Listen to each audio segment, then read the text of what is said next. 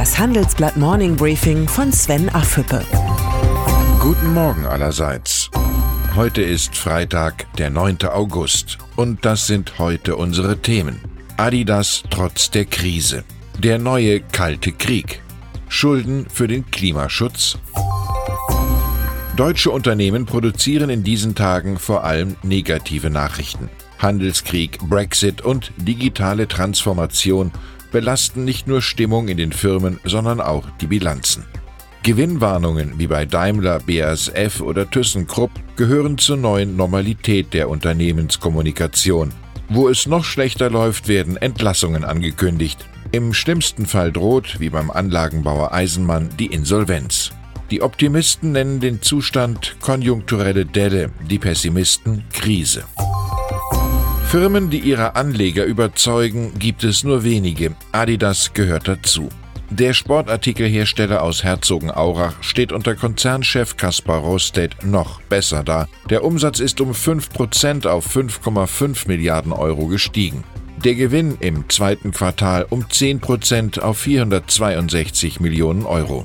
Nach oben ging es auch mit der operativen Marge um 0,4 Prozentpunkte auf 11,7 Prozent. Rohrstedt ist offenbar ein Manager, der verdient, was er verdient. Die Aussichten am Konjunkturhimmel verdüstern sich derweil. Seit China die heimische Währung auf ein Elfjahrestief hat fallen lassen und die USA der Volksrepublik Währungsmanipulation vorwerfen, sorgt sich der Rest der Welt vor einem Abwertungswettlauf. Ein solches Schreckensszenario hat es bereits Anfang der 30er Jahre gegeben. Die wirtschaftlichen und politischen Folgen waren katastrophal. Der neue Kalte Krieg. Die Handelsblatt-Titelgeschichte beschreibt den Kampf zwischen US-Präsident Donald Trump und Chinas Staatspräsident Xi Jinping um die technologische, ökonomische und politische Vorherrschaft in der Welt. Ob die beiden Protagonisten rechtzeitig die Bremse ziehen, bevor die Weltwirtschaft in eine Rezession stürzt, ist völlig ungewiss. Vernunft scheint schon lange nicht mehr der Ratgeber in Washington und Peking zu sein. Und dann ist da noch die Warnung von Mahatma Gandhi. Die Geschichte lehrt die Menschen, dass die Geschichte die Menschen nichts lehrt.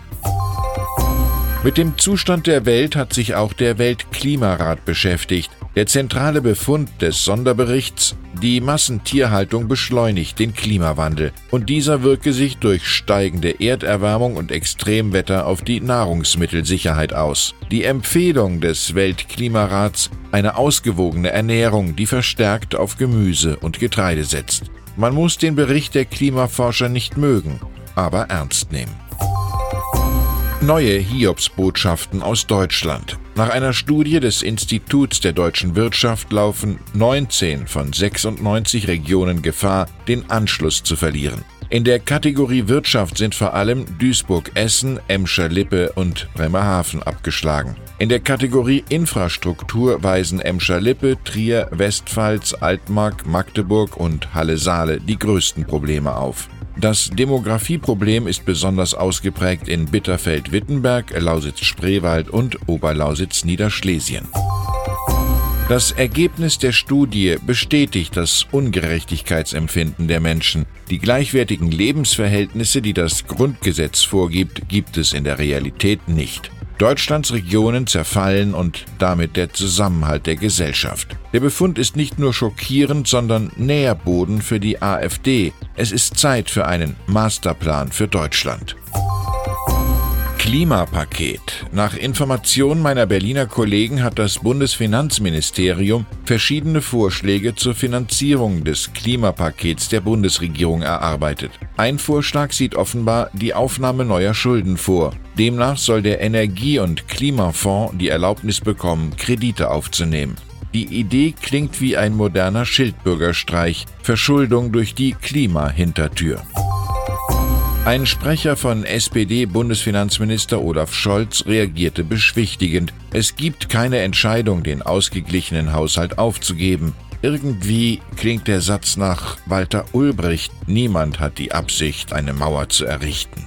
Ich wünsche Ihnen ein erholsames Wochenende. Bleiben Sie zuversichtlich. Herzliche Grüße, Ihr Sven Affüppe.